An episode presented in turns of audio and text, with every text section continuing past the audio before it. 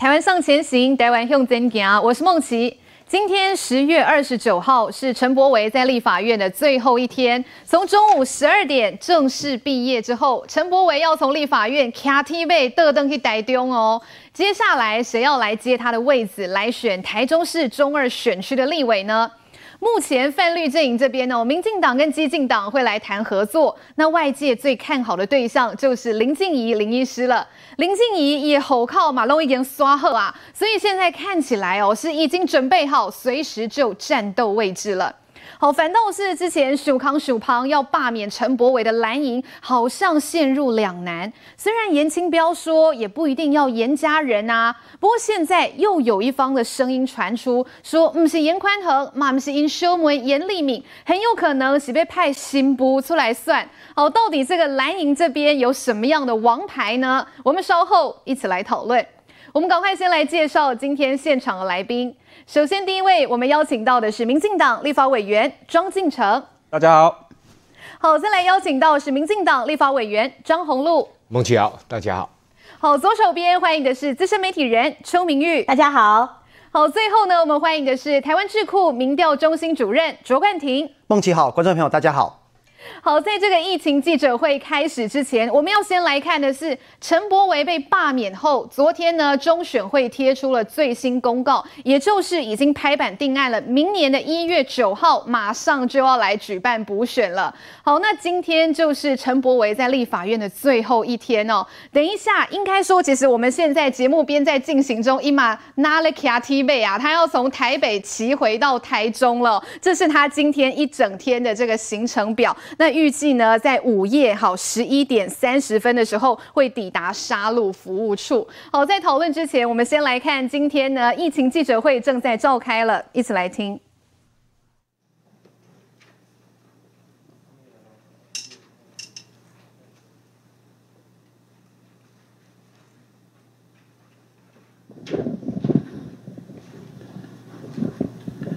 好，各位媒体，呃。还有全国的观众，大家午安。那啊，今天记者会由我跟呃我们发言人庄仁祥庄发言人，还有我们罗一军副组长一起来跟大家做说明。那先就今天的疫情的部分来跟大家啊报告。啊，今天本土的病例是啊零，那境外一路有五例，死亡的个案有啊没没有死亡的个案。那今天境外一路的部分有四位男性，一位女性。那年龄是介于十岁到五十岁多岁之间，那有两位是来自于菲律宾、泰国、马来西亚跟俄罗斯哈，呃，这是啊今天的疫情的部分。那另外我们还是持续感谢我们台积电、鸿海永宁还有慈济这三个企业跟民间的团体啊，第十批的 BNT 疫苗九十一点三万，那在今天的上午已经抵达，那我们会陆续。来做后面啊疫苗注射的安排。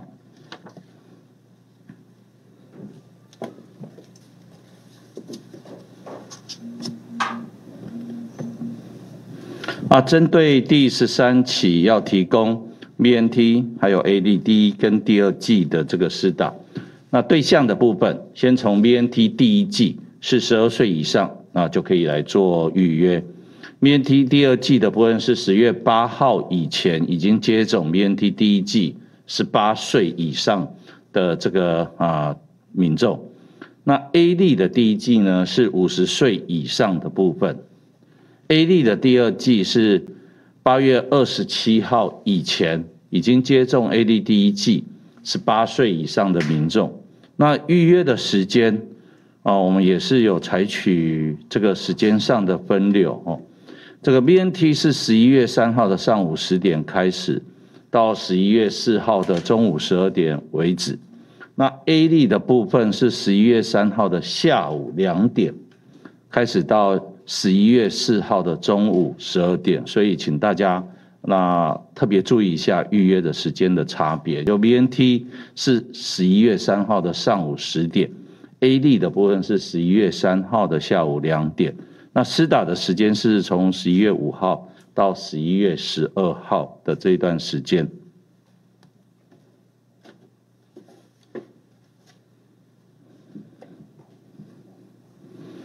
那另外呃，因为相关的我们在开放电视主播，还有谈话啊、呃、这些类似的这个活动，可以啊、不必在戴口罩的状况底下就延伸，包括谈话性节目、直播的演讲，那是不是可以不用戴口罩哈？我们这边把啊来说明一下，就包括像直播、录影、主持、报道、致辞、演讲啊，学校的授课等等。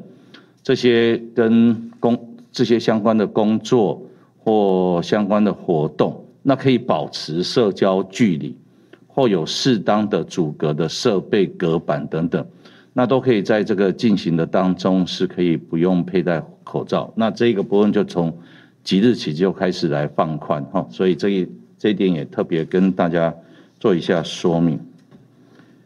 那疫苗接种的部分，我们到。呃，昨天为止啊，我们的人口覆盖率现在是七十一点零九趴，那机次人口比是一百零二点六四。那今天的报告就先到这边，再看媒体的询问。来，动手。ETtoday。嗯，副指挥官好，想要请教，我们今天有公布那个第十三期的规划，那这是不是里面其实没有包含我们之前说有可能会开放的混打的部分？那我们现在是不是已经确定说 BNT 的疫苗只要间隔满四周就可以打第二剂？因为之前好像有说到六到八周嘛，那现在是不是已经确定就是间隔四周就可以打第二剂？谢谢。哦，先就混打的部分先跟大家说明哈，我们现阶段还是维持啊，我们对第一类的部分就是啊，在目啊第一类的族群的这个开放，那其他的部分我们还是依照现有的规划，就请各位民众依照我们的规划来做预约跟施打。那第二季的部分，我请庄庄户跟大家说明。呃，对，所以，我们这这一轮开始，就是让第四周四满四周的打完第一季的呃民众啊，就是 BNT 的民众就可以呃接种 BNT 的一个疫苗。同时。谢谢副指挥官，想要请教一下，因为最近已经有放宽那个口罩相关的规定，想问一下说，对于说百货或者是量贩通路的试吃，大概什么时候可以恢复呢？另外就是夜市的部分，能不能边走边吃呢？谢谢。好，呃，百货卖场、夜市这些哈，都是经济部有定有相关的指引啦哈。那针对试吃以及夜市能不能边走边吃这边，呃，已经有请经济部带回去，就是就这个指引要不要修改部分再做演绎了哈。试吃原则上应该是会。同意可以开放啊，不过我们还是等经济部最后的结果出来。那夜市边走边吃这边，呃，可能考量是说，关于这个呃夜市里头边走边吃的一些卫生呃条件这部分的额外的考量，倒不一定是针对防疫的部分。这个部分我们就尊重经济部最后的决定。三弟，副总好，三立提问，想问一下，就是说昨天公布的那个呃大规模的放宽措施哦，那。宗教的部分啊，这个绕境跟徒步进香是不是也有有会也会一起开放？然后很多宫庙他们其实，在农历过年的时候，包括像是除夕夜子时的这个抢头香的部分哦，这个是不是也可以让恢宫庙可以恢复来举行？谢谢。呃，相关的宗教活动，我们在前一波大致都有逐步做开放。那这一次呢，我们也已经啊同意绕境相关类似的这个活动呢，也原则上可以开放哈。但是我们有请这个主办单位还是要提防疫的计划，那请这个地方的民政跟卫政单位来协助检视，那希望他们在这个防疫的措施跟防疫的计划下来进行到境的活动。公公示。副座好，想请教一下最新的境外移入基因定序结果。第二个想请教一下最近的疫情趋缓。国内的产业缺工问题相当严重，不晓得是否会考虑有条件的重新开放移工入境呢？谢谢。啊，我们这段时间其实专啊专案的部分都有协助各个产业的需求。那啊整体开放移工的路径，那我们跨部会之间都有在做一些盘点，那也已经在做啊演绎。那整这些啊相关的措施都配套都完成之后啊，我们会适时来这个开放。好，跟大家报告那个这个礼拜我们总共检出五例的这个呃境外入确定病例的病毒定序哈，那也都是 Delta，那分别来自于泰国、马来西亚、呃阿拉伯联合大公国以及英国。比较特别的是这个最后一例哈，按一六四七九这个所检出的病毒呢，是我们先前曾经有一次有提过这个媒体把它呃封为 Delta Plus 的这个 AY 点四点二哈。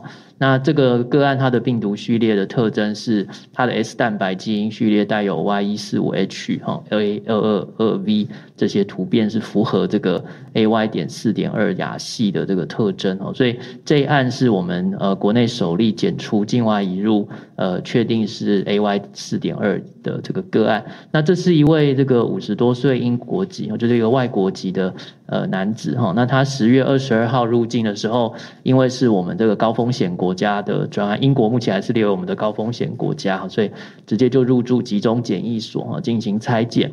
那第一次的拆检事实上 CT 值十九，那后续定序就验出是这个呃俗称的 Delta Plus。那目前已经在医院当中隔离治疗哈。那所以这一例这个目前没有对我们的社区有造成任何的一个威胁哈。那呃他。这例也没有什么相关的症状，是属于这个无症状的个案哦，所以呃，我们现在对于这个呃 AY 四点二的这个了解是说，大概至少全世界已经有四十二个国家哈有检出这样的一个病例，主要是以英国哈为主，那欧洲跟美国、加拿大、澳洲这些国家也都有相关的病例报告。那我们亚洲这边的话，最近是以色列。呃，泰国哈都有发现他们的首例哈，那我们台湾是今天有公布我们的首例。那这个病毒目前的了解还比较有限哦，只知道说估计这个它的传播力较一般的 Delta 变异株大概是高百分之十左右哈。至于说它对于疫情或者是疫苗保护力的影响，都还有待进一步的一些研究。那这一例它也是一个突破性感染的案例哦，它在呃先前已经有接种过两剂的 BNT 疫苗，满十四天之后才入境到我们国内哈。那那今天公布这五例 Delta 里面，总共有三例的突破性感染，分别是两例这个马来西亚的个案都接种过两例的科兴疫两剂的科兴疫苗，那另外就是刚刚提到这个。一六四七九这一位哈，这个 Delta Plus 的这个个案，他也是接种过两剂，只是接种 BNT 的疫苗。那呃，所以这个呃，大概我们目前累积国内检出的 Delta 一百八十一例里面呢，四十三例的本土没有新增哈，那境外一路这周新增了五例，累积是一百三十八例哈以上。好，我们听到的是今天全国再度本土零确诊。好，这已经连续第四天都是加零了。在关注完指挥中心记者会之后，我们要赶快来看一下哦。今天陈柏维正式从立法院毕业了，他用什么样的方式来跟立法院说再见呢？接下来来看一支我们最新的报道。台湾加油！台湾加油！陈柏维在立院最后一场记者会，立法院副院长林志嘉。立委蔡英瑜、庄瑞雄、林昌佐、徐志杰都来为他加油打气。热爱电竞的陈柏惟任内最后工作就是成立台湾电竞政策促进会。前一阵子呃国家队出去打疫苗的事件之后，我们就觉得这个产业需要更多的关注啊，所以那个时候就跟呃我们一些立院同事，啊这就是说时程本来就规划在今天，那只是不知道今天会发生这件事这样的的。陈柏惟告别立院，看来神情轻松。呃，立委好朋友们有没有跟你讲一些话或者什么？拍拍啊，大部分也都是拍拍。那心情有比较好？我我我没有我没有不好啦。陈柏惟先前用台语质询杠上国防部长邱国正，前天在立院，他也向邱国正表达歉意。我打电话给他，大概讲了什么？他就还好吗？对了，其实从国安局的时候也是国防外交委员会，我就跟邱局长有有有一些讨论嘛。对啊，没有不至于交恶啦，就是他在在本来两个不同的岗位，我们就是互相呃要有配合的地方。陈柏惟遭罢免，前立委林静怡被视为是参与补选接棒的热门人选，陈柏惟怎么看？先确定吧，先确定之后，不管是谁啦，这个就不管不管是静怡或是佳安，我都会用百分之百的力量来帮忙。所以他接你这个棒子就 OK 的，也不要说我的棒子，棒子掉在地上是看谁抢得到。这槽棒子已经掉在地上，但绝对会帮忙。陈柏伟接下来将骑自行车回台中，继续破风前行。哦，今天陈柏伟在立法院最后一天哦，他成立一个这个电竞政策的促进会。好，那除此之外，他他现在人哦，就是正在骑脚踏车，要一路从台北这样子骑回台中的沙鹿服务处，预计在晚间十一点半才会抵达哦。为东岛开始卡被卡跟暗喜哦。那其实这两天大家也很关注陈柏伟在立法院的最后一场质询。这个质询呢，他后来没有质询任何的官员，但是他上台发表了四分钟。他自己的这个演说当中，他就讲了、哦，曾经呢被他质询过的官员，他想向这些人说一下哦，攻击下系列哦，公益金拍谢。他说过去他讲话真的比较大声，比较冲，但是他都是希望台湾更好。那接下来他会以台湾人的身份来继续努力。好，那今天陈柏伟已经正式从立法院毕业了，我们要赶快先来请教这个来同样来自台中的庄敬诚庄委员哦。今天刚才在新闻袋子当中有看到委员也有特地呢去跟哎陈柏维说夸修嗓之类，今天有什么话特别要跟陈柏维说的吗？哦、呃，我想啊、呃，我过去也是这个哦、呃、交大的教授了哈。那哦、呃，今天陈柏伟这个，我想他不是毕业了哈，毕业就不会再回来了的意思了哈。那像我们在交大的话，我们现在的毕业典礼都改成开业典礼了。嗯，他可以哦、呃、有更好的路，他未来可能也是很很无限的哦、呃、一个希望了哈。那哦、呃，我想今天去送陈柏伟哈，那大家也是对他不舍了哈。那这么优秀的一个啊委员在立法院哦、呃、表现这么好，你看他人缘真的是很好哈。那今天本来、呃、我过去在台北念书的时候，我也有哦、呃、一台脚踏车放在台北，现在还在台北了哈啊，但是现在还在我过去的房东家里。好，那所以哦、呃，本来今天想说要不要陪他去。骑一小段了哈，那但是因为今天要来，是哦要来这边上节目哈，所以没有办法陪哦博伟去哦骑骑这个脚踏车。但我有跟他讲说我在台中等你了哈。那他今天晚上哦十一点半就会到。而且我们那个郭委员郭郭委员他有陪他骑一小段了哈。那我想哦这个破风哦真的他这一次骑回去，其实以现在的季节，在西部他们要骑西滨嘛。那个我过去骑过脚踏车，我知道接下来他们遇到的就是一整段的大逆风。他都从那个海线整个整个回到台中都是逆风的，那阻力很大哦，阻力很大了哈。那这个跟跟哦他在哦政治路上一样，哈，这个阻力非常非常的一个大的哈。那我想就是说，从博伟这样的一个一个这次被恶霸掉之后哈，那其实在台中的这个选区有出现一个呃很有趣的风向出来了，然后那我们可以看到说，哦这个媒体他报道是说，哦他访霸陈柏伟的这个。哦，票爆量了，好，代表说这个选民的结构的质变，好，开始严宽仁王王子复仇会有变数了，这个是一个很有趣的一个风向的一个改变了哈。那我想，哦，这次陈柏伟的罢免案在哦，只差了四千四百呃六十六票嘛，哈，那其实这个还不如陈柏伟过去二零二零。选赢的时候，他还赢颜宽很大概有五千零七十三票哈。那在这种哦双方资源哦极度悬殊之下，严家却只能惨胜哈。那我想哦，在地方上其实那时候都有听到一些传言，就说这个哦赌盘大概都开到两万以上都有哈。那但是最后却只差了四千多票。那所以这个罢免案大概可以说是低空的飞过了。那我相信这个哦结果绝对不是严家所预期的了哈。那那我相信哦，未来刚刚谈到说哦，博尔也支持，就是说不管哪个人选出来，他都一定会全力的来来支持哈。这只要我们跟激进党合作起来，我想我们不会悲观哈。这一席是哦，有机会把它拿回来。好，刚才委员讲到，希望说这次不是陈柏伟从立法院毕业，希望一有机会哎当个豆邓来啦。啊、那其实刚才讲到选举，陈柏伟也形容说，现在他就像是在一场接力赛当中，但是他的棒子掉在地上了，看谁抢得到。好，那我们就稍微休息一下，等一下回来就来看哦，一根刷好靠的林静怡医师，是不是就是泛绿阵营的最强战将呢？我们休息之后马上回来。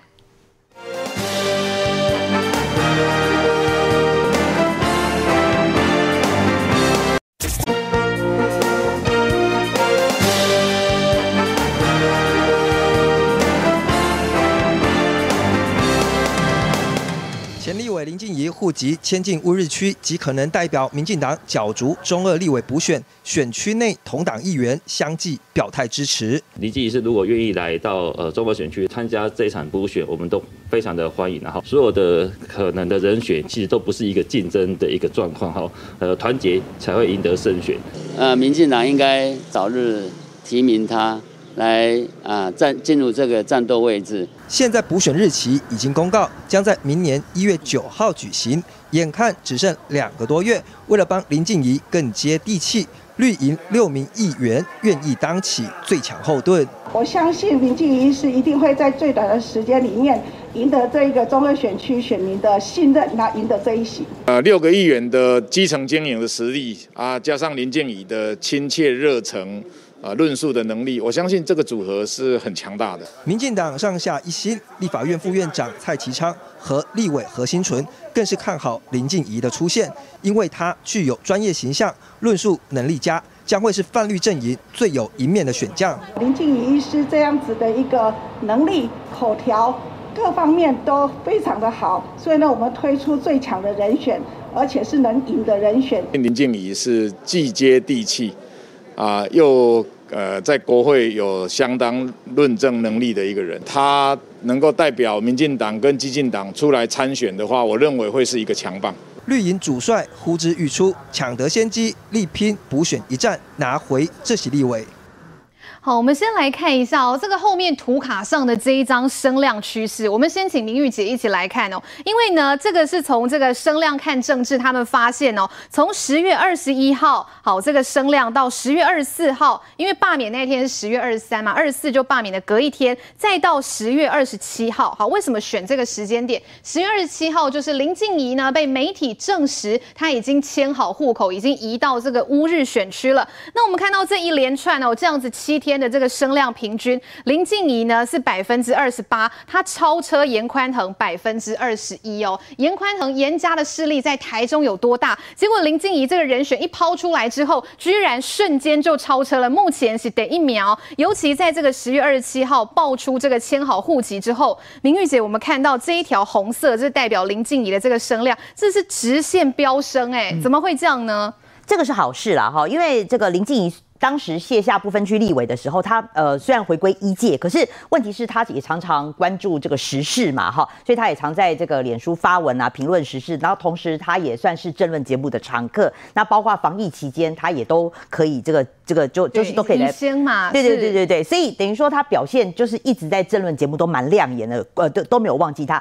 那坦白讲了，这一次的补选哈，因为只有到明年一月九号，现在确定定调是一月九号要中二选区来进行投票，时间。非常的紧促哦，所以你必须。要找一个，就是说知名度蛮高，让大家都认识他。嗯、然后呃，我觉得没有没有办法再去找一个政治素人，然后就是说你慢慢再来培养，没有办法，因为这、啊、对对，因为这次的补选时间的关系，所以林静仪是当然就是说，第一个他本来就当过不分区的立委哈，对立院的这个生态是熟悉的，对政治也不陌生，那也算是民进党长期培培养的一个精英啦。那再来就是说，他这个对于政治这块，台中这块也很娴熟，所以我觉得他来上阵确实是蛮呃就很。适合的一个人选哦。那先来说了哈，因为我今天早上呢，这个进立法院的时候，我也碰到了这个柏惟哈。对我，我在按电梯的时候碰到他，然后我也跟他这个加油打气啊。那他有讲了哈，他就是说。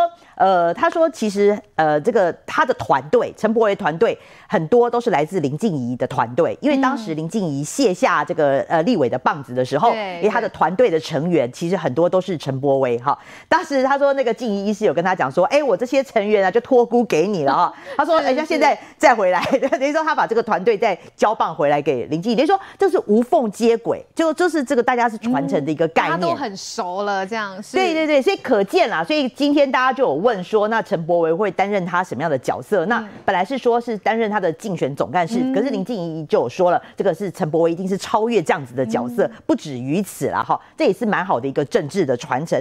那坦白讲，今天这个陈柏维他有给林静怡八个字的评语嘛哈，说他外部强悍，内部温柔啊。这边我我我爆一个小料了哈，就说呃这个呃林静怡她有常常来上我的广播节目啊，那其实她其实每次来她都不是讲时事。其他都都是她有出过两本书，她出过两边两本那个《枕间的女人》，还有一本，其中一本要被拍成电视剧。哦对她都是被在细细的描述她这个从医的过程当中，《白色巨塔》里面的故事。其实我真的很推荐大家去看那本书哦，因为那本书里面就有描述这个静怡医师哦，其实就医者仁心，他透过各个的那个患者不同的角度哦，我觉得他有表现出就是说那种医者仁心的那那个关怀。我觉得那本书是。我我觉得很蛮蛮描述这个这个呃林静怡医师哦，就是外部强悍，内心温柔。我觉得那个是那本书真的是很真实的写照。事实上，他还有一次来节目哦，他是、嗯、他是以那个难呃无任所大使，哦、他其实是我们的那个呃关怀难民的那个代表，他也曾经。去长期的哈，去这个呃进驻土耳其，去关注难民的状况。所以我的我的意思是说，从医师的角色到一直无任所大使，真的走访难民营哦，嗯、你可以看得出来，静怡医师他真的就是说，呃，除了关怀政治议题之外，其实对人道主义啦、女性主义啦，我觉得这个关怀他是蛮面面俱到的。所以我，我我我觉得他是人格上就是非常正能量的一个女性，很很让人崇敬啦哈。那我们回过头来，最后要讲说，我觉得政治的层面上，因为坦白讲，这个哈，因为选举非常非常紧迫了，这次的对手哈又是在地实力的这个严家，所以我认为啦，就是说静怡医师的长处就是说他有政治的历练，而且口条又好哈。对，那他这个这个就是也常常可以适时的来做一些反驳。像我我觉得这个已经有一些蓝蓝色的这个网民啊，他们已经开始在收集啊这个静呃林静怡以前比较争议性的话题。那我认为啦，就是说以林静怡的个性哈。不应该这样，就是乖乖的挨打。他应该对于他每一个发言，就是被人家黑的地方哦，他应该开始出来，开始站出来辩护哦。那这一次补选只有三个月时间，我觉得说以林静怡的战力，再加上民进党的这个整个整个这个，就是说呃，要整个做一个很强大的后援啊。那我今天有问过博伟，我说那激进党的部分比较好的消息是说，激进党目前看起来是比较倾向跟这个民进党来合作，因为坦白讲，绿营没有分裂的本钱了啦。你在那个区域哈，一对一都加边啦，对啊，你甚至说如果绿营分裂，这是不可能的事情。所以我觉得，如果在短期时间哈，如果赶快赶快整合起来，你就是决定这个人选的话，我认为三个月当中一定要把空战优势，尤其刚刚讲他一开始的那个声量哈，已经开始超超车了。对，那这个是一个，这是一个好好的起手式哦，那就是把这个声量跟气势，当时陈柏伟怎么赢的？陈柏惟也就是一直维持那个声量，好、嗯，因为坦白讲，因为陈柏惟当时是空降，所以你一定要很短时间让选民可以赶快认识他，然后这个操作政治议题，然后一举哈把这个这个就是说要要碾垮对手了，所以我觉得他的声势超车是一个非常好的起手式，是期望他可以一直延续。好，明玉姐这边是非常看好林静怡这样的人选哦。那之前呢，其实也在台中服务过的冠廷怎么看？因为就像刚才明玉姐讲的哦，陈柏伟今天对林静怡有八个字形容，说她对外强悍，对内温暖。好，那另外这一位呢，是台中市的议员陈世凯，现任的议员，过去也代表民进党选过两次，跟严宽恒来 PK，不过都以些微的差距落败。那他今天呢，他也说，他认为。这一位有逻辑非常清晰，而且对不公不义都非常敢仗义直言的女性哦。所以如果最后是推派林静仪的话，那么她也愿意倾全力来相助。好，现任议员也愿意要来抬轿了。那林静仪本人她自己怎么说？她已经配合啦一些前辈给她的建议，把户籍迁到乌日，这看起来已经是就战斗位置喽。不过我想要请教冠廷的是，因为大家知道林静仪呃医师她过去是不分区的立委啦，那想要知道的是，到底林静怡跟这个台中的渊源到底有多深？请冠廷帮我们补充。呃，我在这里想要先提一下哈，就是也请所有的支持者，呃，大家先不用急。我们看到静怡委员其实他讲得很清楚，接下去还是要看党中央以及基进党的评估。在谈人选之前，我想先谈一下这一区的状况哈。嗯，这一区大家都知道，就是大肚、乌日、龙井、沙鹿、雾峰，其实它是横跨三个议员选区。那从二零一三年陈世凯议员第一次跟严宽恒委员选补选开始。我们从二零一三的补选、二零一六的大选、二零二零的大选，到这次二零二一年的罢免之战，其实两方的得票率、输赢都在三趴以内。嗯，所以这一区其实已经一改了过去大家认知上是国民党一党独大的一个区域。对，这一区我相信只要民进党跟激进党好好的整合出最强的人选，我们是大有可为的。颜清标家族包含他的儿子严立敏，或者是现在讲他的媳妇或他的女儿严立敏、严宽恒，其实他们在这个地方的得票的上限，经过这几次的选举，我们已经算得出来。嗯，那当然还有很多外在的因素，可是我觉得最重要的事情是因为毕竟呃之前这陈柏维他是激进党，那我们刚才看到，其实包含呃柏维他在受访的时候，他也提到，包含静怡委员或者是说呃张家安议员，是他都觉得是合适的人选。我觉得这主要是因为后续还有很多的强弱的评估。我稍微提一下，因为静怡委员他本身是在中山医当医生，那他过去在不分区立委的表现也非常杰出，其实就是一个非常敢说敢言，而且非常有爆发力。我们认为他在空战是非常具有优势的。那另外一位有被提到的张家安议员，嗯，他其实是在地的一位议员，是那他非常的年轻，那他在地方是非常的勤奋，那就可以补足现在严家想要主打说，呃，对手可能又不是在地的这个诉求。那我觉得这两方各有强弱，可是因为未来的这两个多月的时间，其实我想不论是我们看得清楚嘛，静仪委员他是文宣强，那张家安他是组织强，其实整个全党不管是激进跟民进党，只要全力以赴，我相信都能够把他的最强的长板把它彰显，那他的弱处，那大家可以用我们其他的力量来帮忙他。所以我觉得这就是大家给民进党跟激进党在一些时间。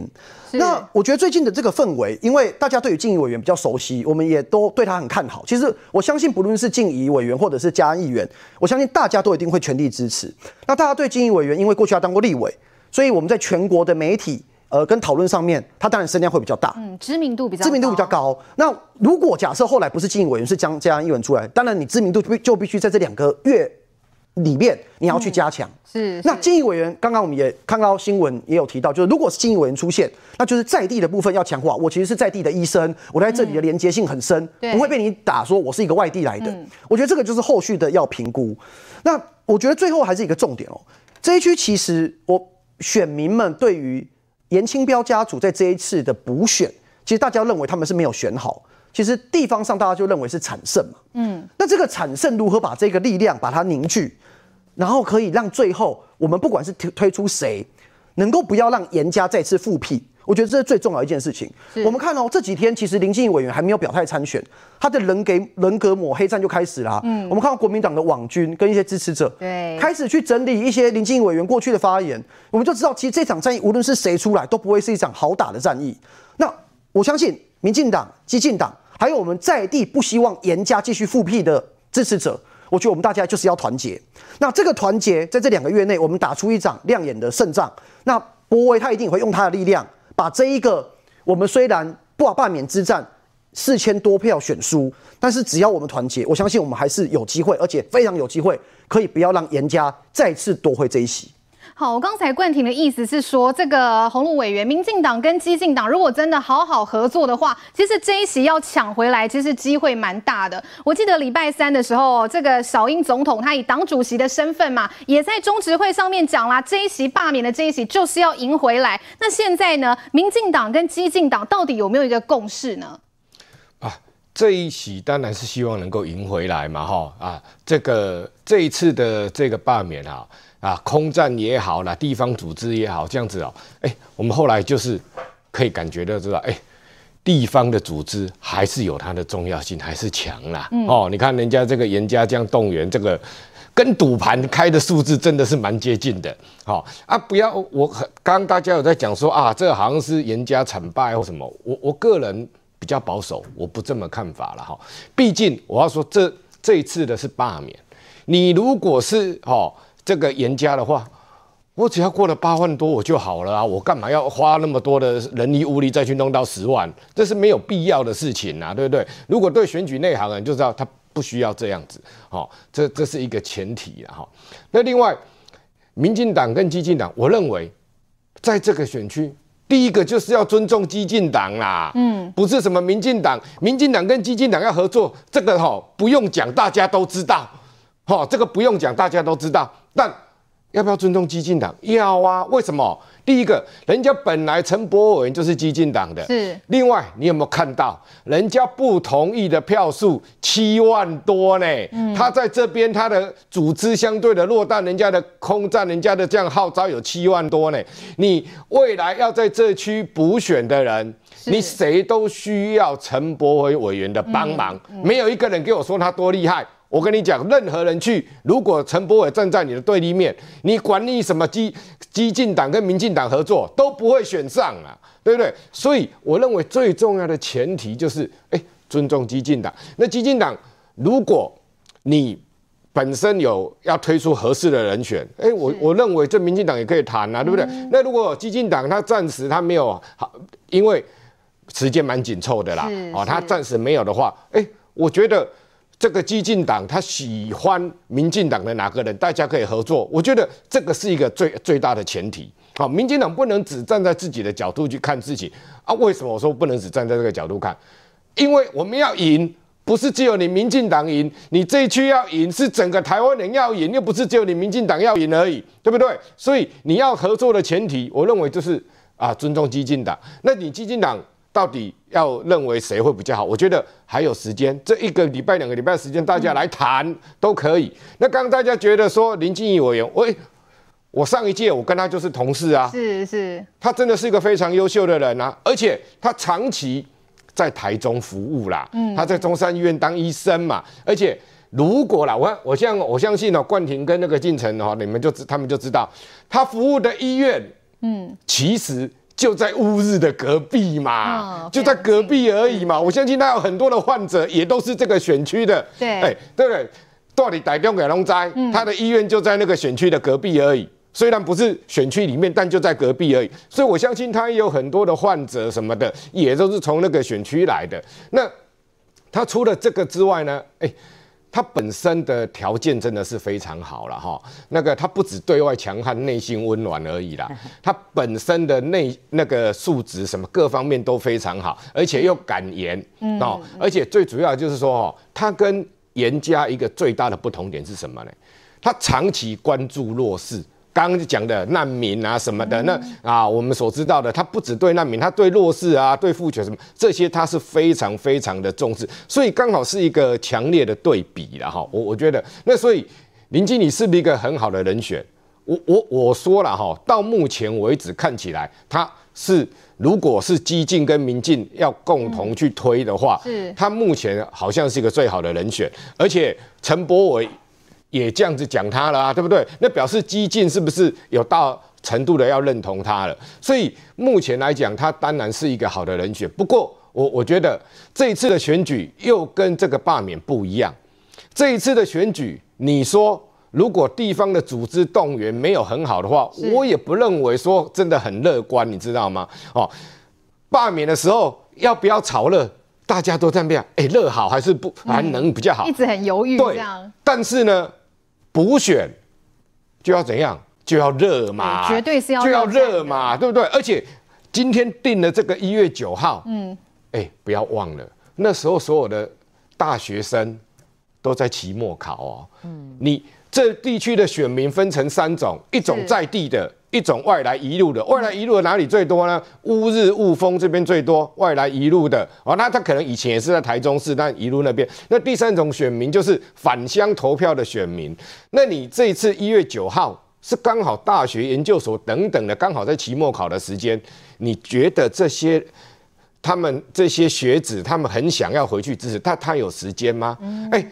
中选会定这个日日期，对相对的对返乡的来讲，就一一个很大的考验了。所以我们要考量的很多。你林静仪医师他的啊各方面条件都非常优秀，在空战来讲，我认为他他一定赢的哈。啊，但是呢，地方的组织如果在地的哦，民进党的议员跟这民党组织没有强力的整合去支持他的话，我也觉得这个不是。很乐观啦，反正这个选举我不认为是这么好选啊。但是呢，人选以目前来讲，我认为林静仪医师确实是大家可以接受，也认为不错的人选啦。好，这场补选对民进党来讲不轻松，但是要赢也是不无可能。好，刚才大家讨论很久，林静仪医师呢，是不是真的是现在激进党跟民进党泛绿阵营的最佳人选呢？我们稍微休息一下哦，等一下回来再继续来请教我们台中的委员庄委员。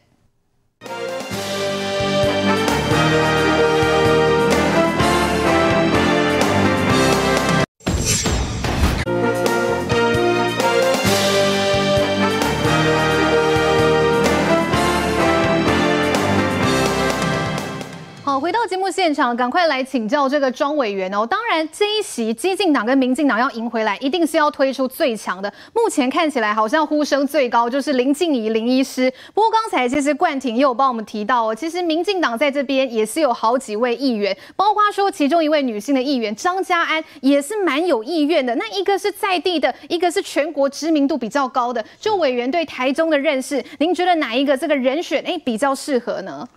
哦，刚刚我先回应一下这个洪路委员讲的哈，真的就是哦，我们一开始一定要尊重激进党，因为毕竟哦这一区也是陈柏伟哦，那他哦背后所代表激进党在二零二零帮帮大家赢回那一区艰困选区哈。那我想就是说，呃，这个就是我们跟国民党最大不同的地方啦。我们现在讨论人选都是一个比一个优秀，都是优秀人选，好，但是国民党国民党呢，他在那边就只有严家。好，那当然严家出来哦。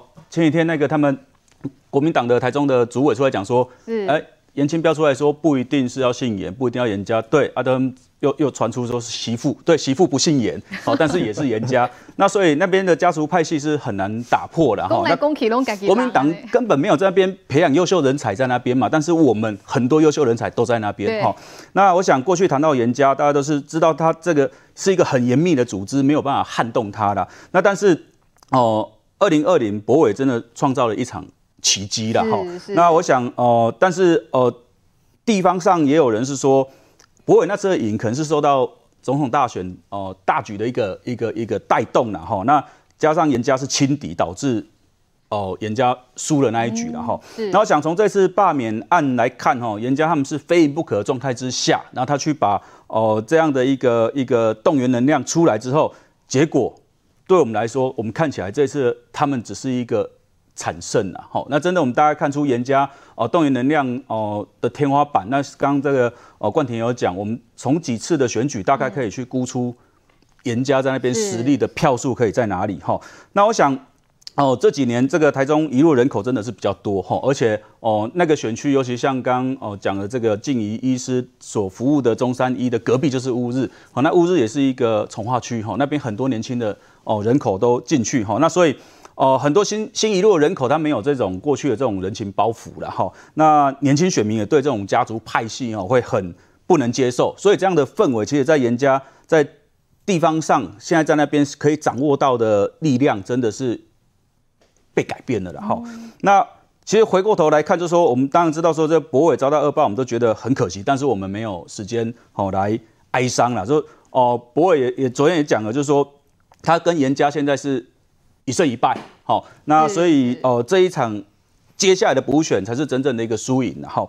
那我们也看到说，我们绿营也被点名了很多很多的一个人选，哈。当然，像刚刚大家一直讨论，就人气很高的我们的林静仪医师，非常优秀的哦钱立伟，哈。那另外就是还有在地生跟问政服务都受到很大的肯定的张家安议员，哈。那都是我们非常优秀的人选。那他的他们的所有的形象跟实力真的都是非常好。那最重要是我们这些人选，他们都不畏惧来一战，哈，这个艰困的选区，然后那。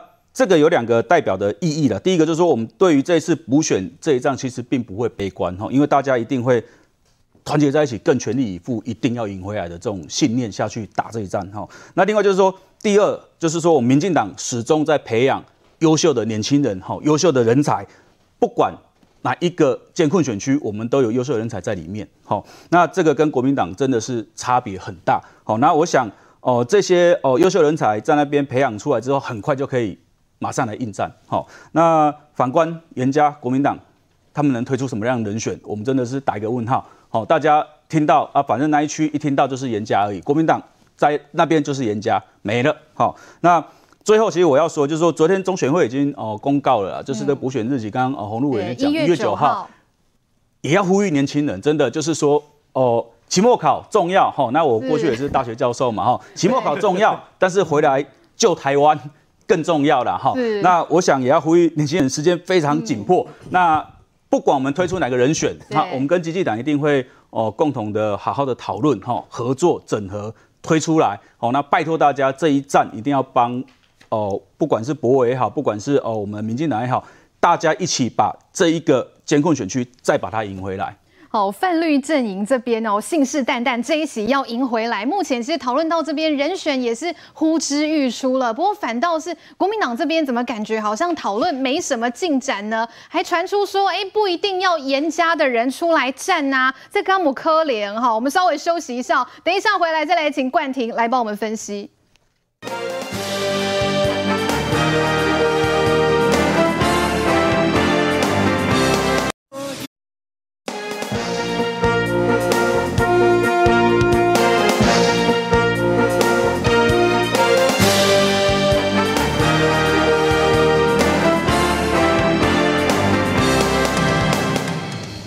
人选几乎底定，反观国民党内海线严家选不选，是妹妹严丽敏带兄出征，还是严宽恒再度披挂上阵呢？他们家的服务是一个整体的，而且很深入很广，所以像做啥像做啥，还是说像他说的说礼让给外头，我想这是他们家人要去考量的了。蓝营选将如果真如严清标所言，并非一定由严家人出马，那选区中女性议员只剩吴琼华呼声最高。我个人是没有没有在做这一步的一个计划。中二补选绿营林静怡准备就位，是对上蓝营严氏兄妹，还是议员吴琼华？台派明星队出击，力拼逆转胜。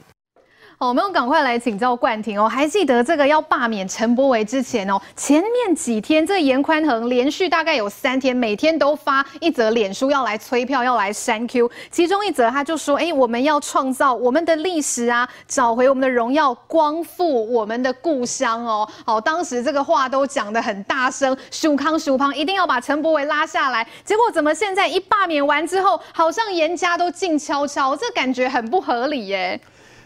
这一次的罢免案对严家还是一个胜利哈，虽然我刚用惨胜这个字眼，但是对他们内部的评估，以及我们在台中的朋友，以及当地人的解析，都会认为说，确实赢得没有他们想象中多。嗯，那这一个其实对严家的经营确实是一个警讯。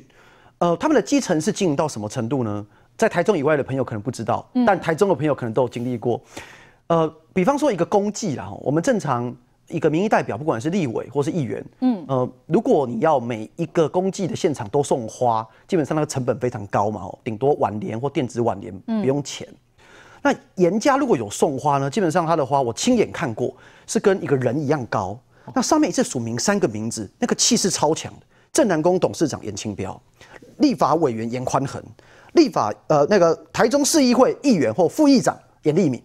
嗯，那三个名字一直打出来，然后非常高大的花，这个在地方上就是一种气势，也是一种经营，因为他们一家人当选，感觉像是三个人一起服务，所以刚刚国民党的主委把这当成是他们的强项，就是组织上面跟服务上面确实有他们厉害的地方。对对，但这是一体两面，因为地方上确实现在包括像刚才进城委员所提的乌日地区，尤其是现在整个乌日的副都心成型之后，高楼大厦。很多的外来人口，甚至是年轻的族群，确实对这样子的家族，呃，不像是以前大家认为说是服务，会认为说是政治是不是被把持，所以确实是有翻转。在这次这五个区的罢免当中，也确实是乌日区，呃，是不同意罢免的比较多。对对。那只是可惜，就是不同意罢免的多没有多比其他区同意罢免的数字来的比较高，所以最后还是以四千多票输掉了。所以我觉得这第一个就是说，选后为什么颜宽恒呃他们的声音好像比较小？那第二个我要提的是，这跟台中的派系政治有关。其实台中县市合并以前，原台中县区长期以来就是红黑共治。那颜清标家族当然就是黑派啊、呃，可以说是掌门人或者是黑派的最重要的要角。那过去的这十年的时间，其实所有熟知台中政治的人都知道，红黑的政局以前是红黑共治。已经慢慢变成是红派一派独大，那黑派其实现在是一直在萎缩当中。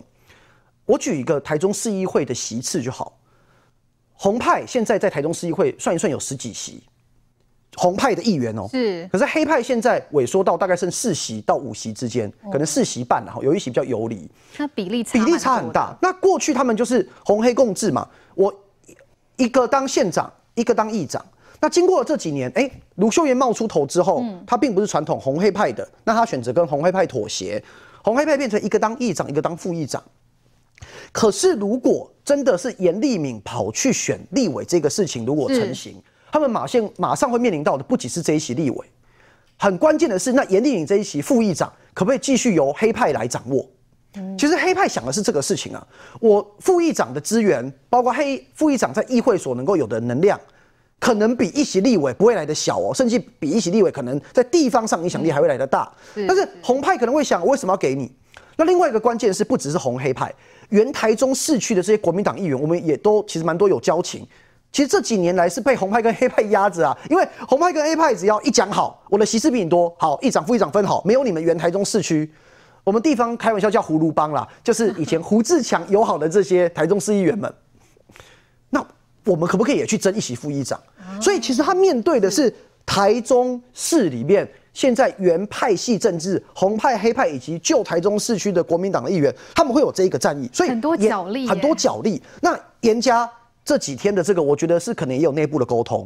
那另外，你卢秀燕的动态，这些也都会牵动啊。所以，我我觉得不只是我们民进党跟激进党现在在整合人选，严家跟地方的派系也在整合。那我特别提到，像刚刚。呃，有一个可能大家比较不认识，可是在地我们也都认识的吴琼华议员，是他是台中红派的要角，嘿，国民党，他是国民党。那大家比较不了解是，他其实是代表他在红派在原台中县区，他是很有影响力的，所以他刚才被问到就有点尴尬嘛，就哦没有没有没有，因为这个会很牵动。如果吴琼华议员刚才一讲出或态度上显露出他可能想选，哦，哦，马上媒体的焦点就转移到哦，你们说红黑派之间开始不和，现在红黑派最怕被怕被人家讲他们不和嘛。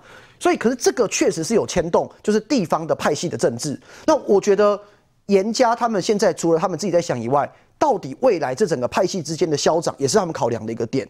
所以他们现在才不敢讲说就是他们。嗯。不过我觉得最后来解读一下哦。对。要我现在就来呃打赌的话，我还是觉得最后还是会是严家的家族然后。嗯。主要是现在这个态势是。确实，以国民党来讲，以扎根的程度以及整个众望所归的程度是他们最高。但是他们马上一推出，马上就要面对。那你之前在罢免陈柏惟所讲的理由都是假的嘛？就证明说，只是为了让你的严家王子复仇记。我们想想哦，严家假如接下去真的就是严宽恒他们家族来选，会经历几次选举？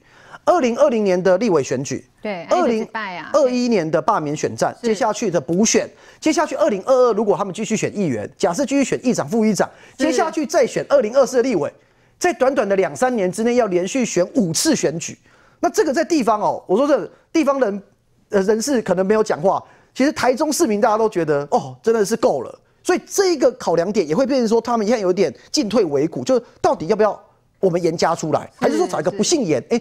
看，也许是他们的媳妇，那不是姓严，可不可以减低这一个冲击一点？嗯。不过我觉得这个是还是值得我们看下去的。目前呼声最高确实还是严宽恒或者是严立敏，但就要面对这相关的检视。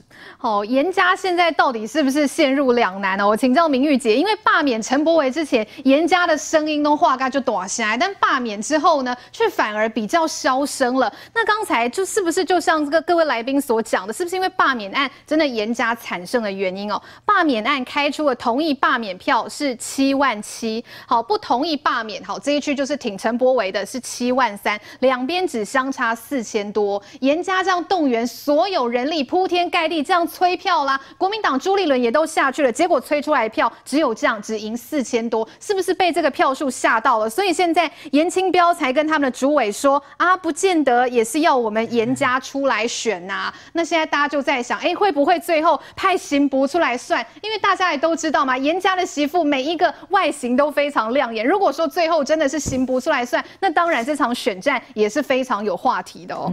呃，几个话题，几个问题啦哈。第一个就是严家的媳妇，你去查了哈，就是说，呃，目前为止大概是严宽恒的太太陈丽玲嘛。可是你真的去查，陈丽玲她跟政治一点关系都没有，除了除了就是说当时严宽恒落选啊，她在镜头前面有给严宽恒爱的抱抱啦哈，然后就回归家庭这样。事实上，陈丽玲你去查，她其实是就是在地方是经营那个 SPA 的美容中心，那只有在这个大学有开设那个美容的课程。坦白讲，她跟政治哦是离得非常远，虽然她在政治家族。族，可是他就是因为跟政治没兴趣，所以早年哈，他还有跟这个严清标呃，跟严宽恒呢，严宽恒离婚两次，然后结婚三次，所以他所以他那时候就是刚他们他们对他自己有坦诚说，年轻的时候，因为他们才刚结婚一年，可能就是因为理念的不同啊，所以小两口就吵吵吵，所以他们也创下结婚两次、离婚三次这个政坛的一个这个八卦，所以我会认为说，尤其我们刚刚讲，因为你距离这个选举的时间非常非常紧迫，你只剩三个月的时间，不太可能去找一个政治素人。坦白讲了，你真的觉得选举是那么好选？你要拜托，你要这个连这个选举的口号，你上台，如果你上台讲的结结巴巴，哦，动山动山讲的结结巴巴，这样真的很不像话。不是说你在旁边看看看，然后你就马上可以上台讲的十分实，这个是不可能的。那个严宽恒也是跟着他爸爸，先从他旁边的助理哈、嗯，这样看看看，慢慢看，然后你有跟着去这个拜票啦，去浮选啦，你这个才有一步一脚印的这样耕耘。所以我认为说。说虽然说了哈，知道什么传出什么他媳妇要出来选，这当然就是说，因为你要走派一个不姓陈的嘛。可是我觉得这个没有什么太大意义啦，严家媳妇还是严家啦，这个有差吗？只是对你只是找一个就是更政治素人、更外行的哈来出来扶持他，我觉得这个难度是相当大的了哈。那第二个就是说，为什么那个台中市的那个党部林敏他突然要这样讲？我认为这个有点摇柜 gay 势力了。这个其实我觉得并没有讨好，因为他为什么现在要低调？因为如果他现在就讲说好，那我们现在。就是严家要出来选，那你就摆明了刚刚讲的，就是你罢免这场陈柏惟的正当性。虽然大家都知道这场正当性是不足的啦，因为讲的那些什么理由根本就不是理由。但是如果你现在台面上堂而皇之，马上哦严宽恒就要出来选了，那你当然罢免是假的啊，你就是其实就是要帮你们严家再扳回这一席而已嘛。所以他当然现在就我认为是摇柜 get 一下，就说哎你们看看，好党内还有没有其他人？那刚刚问那个议员，马上说不不不，我没有那个规划啊，这这个就非常非常明显啦。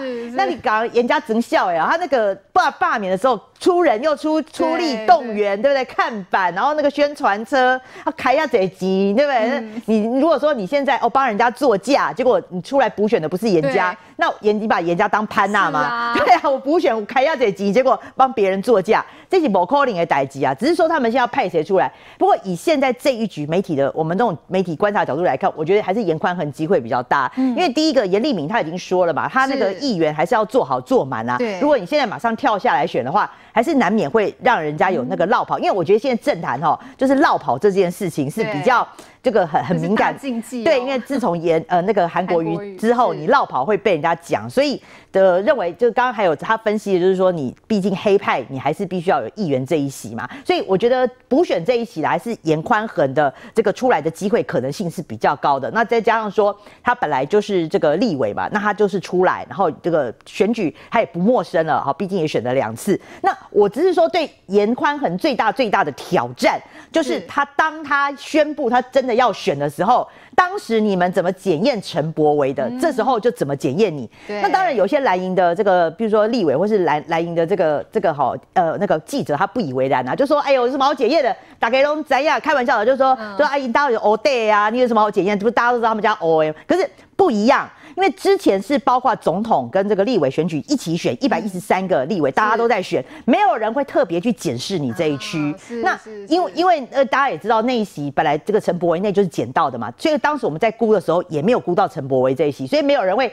特地去检视颜氏家族。可是这一次不一样哦，这次三个月的补选当中，我们可能就要听三个月颜家的故事，从他前世今生，我们可能都要开始检验。大家还记不记得陈柏惟在罢免前夕最后连这个严宽恒的学历呀、啊？财产呐、啊，这只是小菜一碟啦。未来他们的严家的故事，大家真的开始搬板凳来听。所以我认为这三个月的补选，才是真的对严家检验的开始啊。哦，接下来补选一定很有看头。委员这边怎么看？因为现在外界都在说啦，严家严清标这样讲说，哎，不一定要严家人出来选，是不是真的？他们家族面临到这个两难的困境。如果说真的这一次严家不出来，那以后好，那如果你你让给国民党其他人出来选的话，阿郎那酸屌哎，那接下来二零二四人家立委要选连任啊，你严家有什么理由再出来？好，那如果你这一次真的是严清标家族的人出来，但是选输，安内们起码就拍快吗？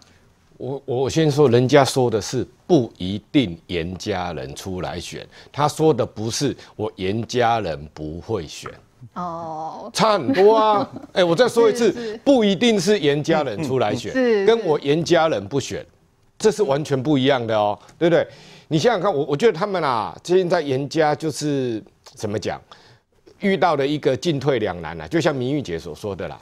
我如果第一时间我跳出来说，我就是严宽也要选，我跟你讲，之前在罢免的时候，严家不管是颜宽恒或是谁，都是躲在后面，都没有跳出来前面，哦啊，然后在那边啊，虽然我们大家都说啊，严家在操盘，严家在怎样，但是呢，他有跳到那个前台来吗？没有。那如果他第一时间就就说他要要选的话，我跟你讲。那就作死了。那当初就是罢免，都是你们家在怎样怎样在做的。我跟你讲，那个反作用力啊，会非常非常的大。所以他现在绝对不要嘛。我我我颜家不一定要选嘛。你国民党啊，你去找嘛，看有没有好一点的人嘛，怎么样？但是我跟你讲，国民党绝对找不到人。为什么？因为啦，在别的选区我不敢说了，是是，在这个选区。如果没有严家说了算，你谁来选呐、啊？你朱立伦去选，我跟你讲啊，都不一定好选呐、啊，对不对？啊，毕竟人家在这个家，他们家族在这边已经啊这么多年的生根，一二十年了，一二十年的的经营哦，而且哦，嘿，这个政商什么都都都关系都很好，而且你看副议长也是他们家、哦，对不对？然后啊，人家这个。颜清标也当了好几届的立委哦，他儿子也当过，这个的根深蒂固的。我跟你讲，这一个地方虽然他挂的是国民党，但我跟你讲，不是国民党说了算，绝对是严家他们说了算。哦，你就算朱立伦要去这边选立委，我跟你讲，严家没有说好，朱立伦也选不上。所以到最后的结果嘞，是什么来决定谁要选？不是国民党，不是你朱立伦，嗯，一定是严家的人。哦、我这个严家人也不一定是严清标、严宽恒，就是他们严家的可能集体的决策。他们认定，他们认定的人，我才可能可以嘛，对不对？所以在这种情况之下，严家现在不讲话是对的啊。你民进党跟激进党，你们先去啊，我看你们到底定案了啊，推出了谁来？那我我再来处理啊。为什么？他不用急。他已经在这个选区操兵了那么多次了，他的组织、他的什么都在，他现在只是要把一个人推出去而已。啊，这个人推出去，他一定要赢嘛。如果这个人推出去他没有赢的话，对整个这个他们严家在这个派系的影响力会大幅的下降，这是他们所不愿的。因为他如果没有选，也没有关系，我我的派系，我严家在黑派的影响力我还是在，但我如果一选，我选的不好。我严家整个影响力下降之外，在我整个黑派里面，我我看哦，这个也会岌岌可危。我觉得他们严家最担心的是这个，他们担心的不是这一次的补选赢不赢，是他们整个家族的影响力，因为这个影响力是在未来几十年的，这个才是比较重要的嘛。所以我认为严家现在就是啊，让你们民进党去瞧吧。看你们瞧出什么人来嘛？那瞧出了什么人来之后呢？他可以做一些科学的分析啊，比如说民调或什么，然后地方的这个啊，去去走一走啊，他可以再推出他比较好的人选，比较适合对对战民进党推出来的人选啊。比如说，如果是林林静仪啊，他就对林静仪去做了很多的这个民调啊、分析啊等等的，他这样子我再来就好啦。所以总而言之啊，这一个选区啊，哈，绝对是。民进党跟激进党合作起来对抗这个严家的整个一个势力了哈，那严家不管是到最后是不是姓严的人出来选，那个人绝对是严家钦点的人。是，好听委员的意思哦。其实，在这个台中大乌龙选区这一块，是严家势力大于国民党的势力哦。那我们就真的看到最后，看严家会不会来出手。好，那我们稍微休息一下哦。等一下回来，我们要继续来看到的是，总统蔡英文接受了 CNN 的专访，亲口证实了美军在台湾协训的事。好，当然这件事让中国非常的抓狂，痛骂说这样台湾跟美国的军事联系根本就是一种挑衅。我们休息一下，马马上回来。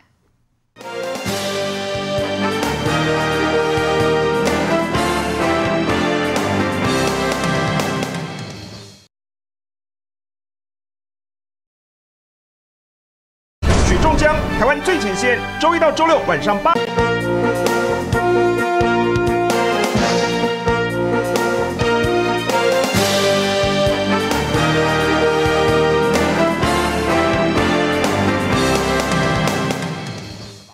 I think it's been an open secret for a while that there is some sort of U.S. military training presence here on the island of Taiwan, and it's been probably going on for a number of years, but it's never been publicly confirmed. President Tsai Ing wen is the first Taiwanese leader since at least 1979 to actually confirm the presence of the U.S. military training Taiwanese troops. 专访总统蔡英文，证实美国的确有派遣美军人员在台协助训练台湾军队，引发关注后，CNN 记者持续追踪报道。但是中国已经受不了，从国台办、外交部到国防部，全面对台美开轰。如果美方继续顽固抱守，以台制华幻想，企图以切香肠方式实质性提升美台军事联系，中方将坚决予以反制和回击。我们坚决反对美方同台湾地区。进行任何形式的官方往来和军事联系，反对美方干涉中国内政。美舰近来多次在台湾海峡大秀肌肉、挑衅搅局，向台独势力发出严重错误信号。反对台美军事联系，重申中国反对台独的决心。中国不但话说得硬，军机也已经连续五天对我防空识别区进行骚扰。不过，CNN 观察，面对中国的文攻武吓，蔡总统也有准备。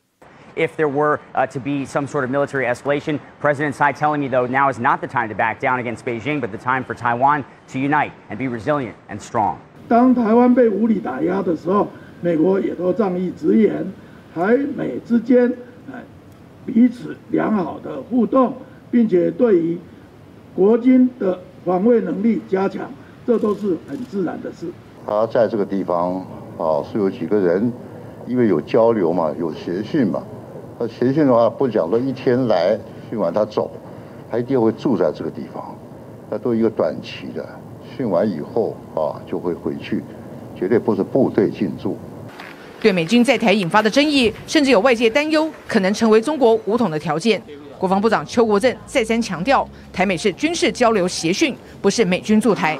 只是随着台湾在国际社会越来越受到重视，台美中的互动也势必越来越敏感。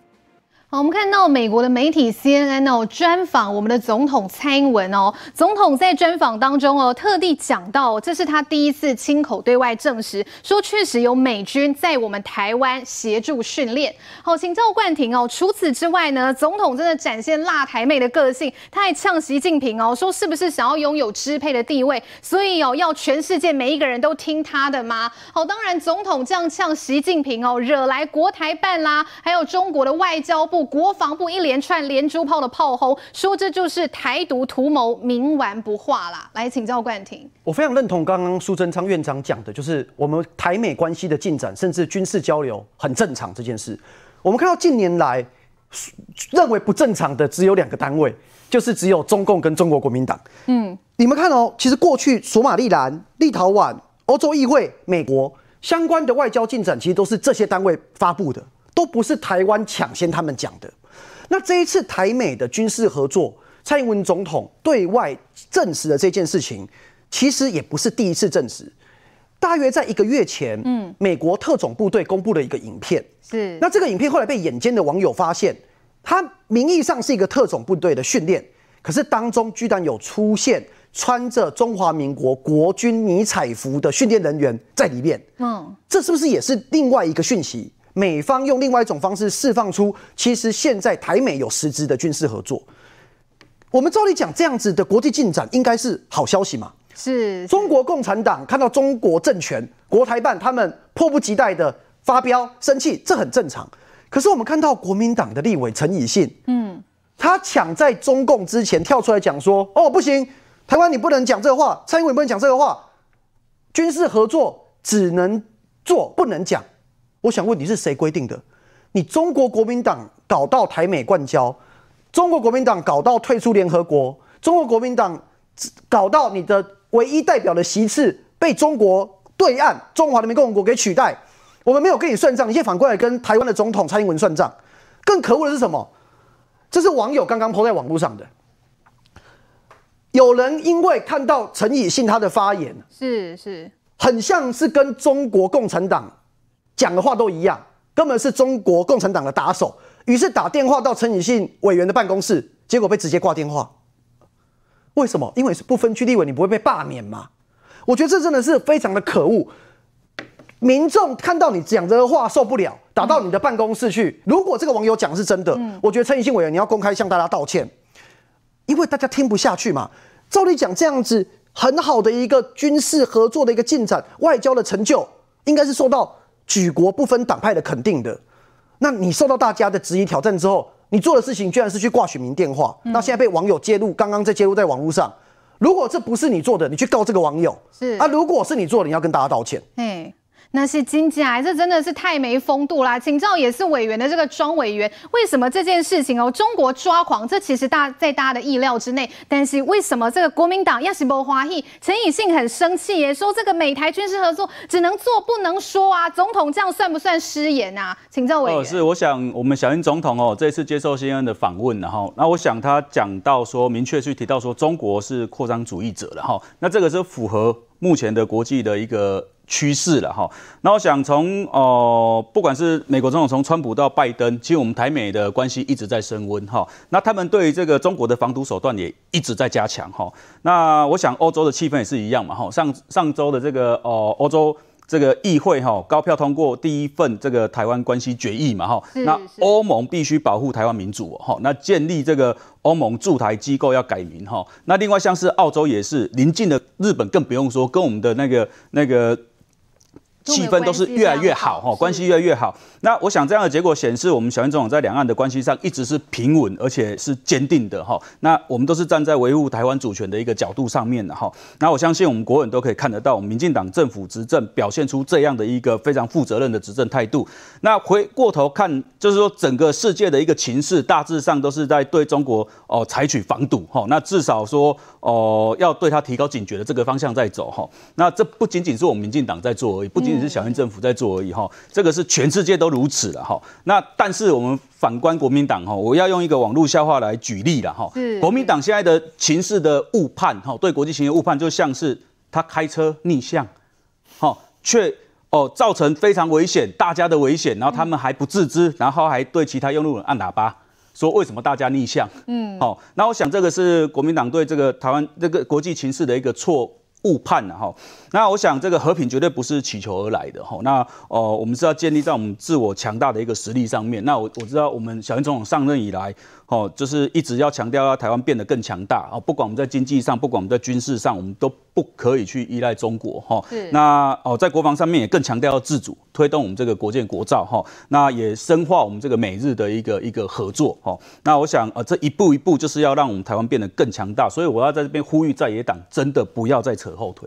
是国民党是不是扯后腿哦？也要继续来请教一下明玉姐。其实这一次这个小英总统接受 CNN 的专访，大家也解读另外一层的含义。我们看到呢，CNN 通篇哦，他大概讲了五十五次，他都是用台湾来称呼我们的国家，而且也称蔡英文是台湾总统，讲的都是台湾哦。怎么看呢？呃，这个也呼应到，就是说，这个总统在国庆的这个谈话当中啦，有讲到说，这个我们是互不隶属，我们跟中呃中华人民共和国互不隶属嘛，我们就是主权独立的一个国家嘛。那事实上，这个不管是访问也好，或是他怎么样称呼我们的这个元首台湾总统，这都是说出实情哈。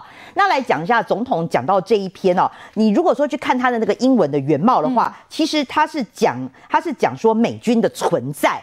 他在用字遣词上面是非常非常的谨慎小心，他是用美军的存在，而不是用美军驻防。美军驻防是记者的问题，那也是我们外界的解读，就说啊，你是首次承认美军驻防，但是你仔细去看总统的用词，他是用美军的存在，所以这个某种程度是点出了这个现实的状态。可是这个也是所谓这个呃外交人士所说，这是非常精准而且老练的那个外交的词汇啊。对，坦白讲，为什么说总统讲出实情？事实上，从去年开始啦，哈，包括这个美美国，他们就自己开始。释放出一些这个美军驻防来台协防的这个呃呃帮帮我们训练了哈的这个一些影片哈，那还有就是说，包括今年这个从八月到十月啦，包括华华尔街日报啦，还有这个什么商业内幕这些周刊，都陆陆续续开始有刊登释放。一样的讯息，其实这种就是大家都已经知道的的讯息嘛。嗯、那包括就是说，像呃去呃去年那个十月的时候，美他们还有在这个高雄左云来帮我们这个协防这个做训练啦，应该说训练一个月的这个时间，这这大家都会知道的啦哈。只是说现在总统去证实这件事，两个意义啦。嗯，就是说第一个，他也是凸显，因为总统整篇的含义是要凸显现在中国它算是一个霸权的威胁者，它的霸权崛起，而且对整整个亚太的趋势，它是有这个渐渐要崛起，要威胁世界各国，等于大家在体认这件事情。那包括就是说，他也讲到美台的关系是。岖若磐石，是稳稳固固若磐石。是，那坦白讲，你要去，我们要证实说，对啊，美台关系是固若磐石啊，而且也要反驳说那个美国从阿富军阿富汗撤军这件事情，所以就讲出说美军有来这个台湾存在的事实，嗯、这个多种的这个含义啊。那我会认为说，陈以信委员如果他自认为自己是老练的这种国防外交委员，他不应该是连这种这种呃总统想要讲的言外之音，他是故意听不懂，然后故意去扭曲啦。嗯、那最后要讲是说。事实上，大家也知道，我们除了是呃研发我们自己的这个国机国造国国建国造之外，我们也跟美国采买了非常多的武器嘛。那你跟人家买武器，你当然需要人家来教你啊，啊，不然你买那个武器，我们怎么会用？所以，基基本上从我们的乐山雷达，那包括我们跟美国采买那么多武器，我们当然是就是希望，哎，他美军也来也来帮我们这个上课，帮我们教导我们怎么样使用。对。那而且事实上，美军才有这个真正的作战经验嘛，所以他来台湾的呃教教导我们的，包括你看什么高。高呃高空这个的降呃高空跳伞啦，这种的潜防啦，还有这个水海面下的这种这个潜防，这种事情都都是这个美军他们有实战经验，他真的来去教呃来呃帮帮我们训练，所以我觉得点出事实的这个部分，我觉得国民党这个要大做文章是大可不必啊。是这个蔡英文总统点出事实，就国民党不开心，中国也不开心哦。中国环球时报说蔡英文啦、民进党啦，说洪露委员你们这样是在公开玩火哎、欸。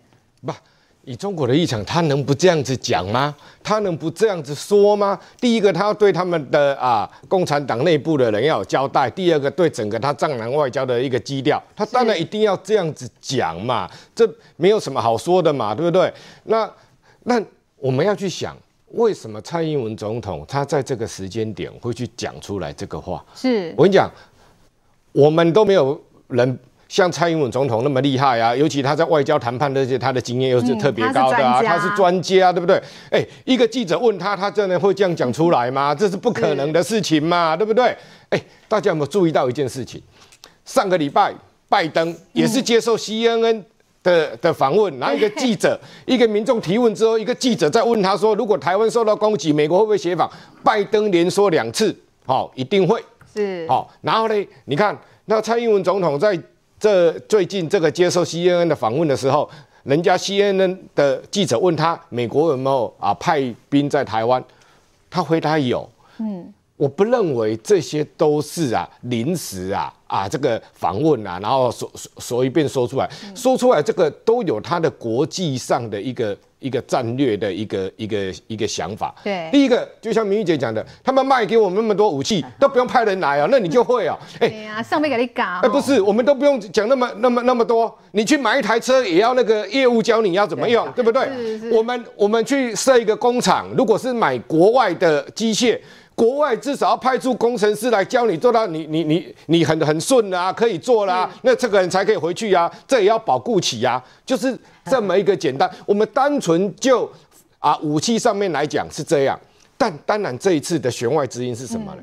美国的军人来，他不是只有教我们怎么去用武器，他还有协助我们训练如何把武器用到一百分，包括战术。我们讲出来的弦外之音是这样，我相信这个就是台湾跟美国要向中共释出一个讯息：我卖给台湾的武器，你不要以为我让他随便卖，他能够跟我们美军达到相同的作战规格，所以你中共也不要想说哈，你随便哦就要来啊攻打台湾。对美国的立场来讲，他。要不要帮台湾打仗？他当然最希望不要。你能够台湾自己打，然后让中共怕到你不能打。只要台海无战事，这个是美国最大的一个利益。然后呢，台湾的利益就是呢，哎，我有这个实力，中共你不打过来就好。这个是我们共同追求的目标嘛。没有错，甘胆共就是警告中国不要轻举妄动了。好，我们稍微休息一下，稍后有更多精彩的话题，请您持续锁定。我们休息之后马上回来。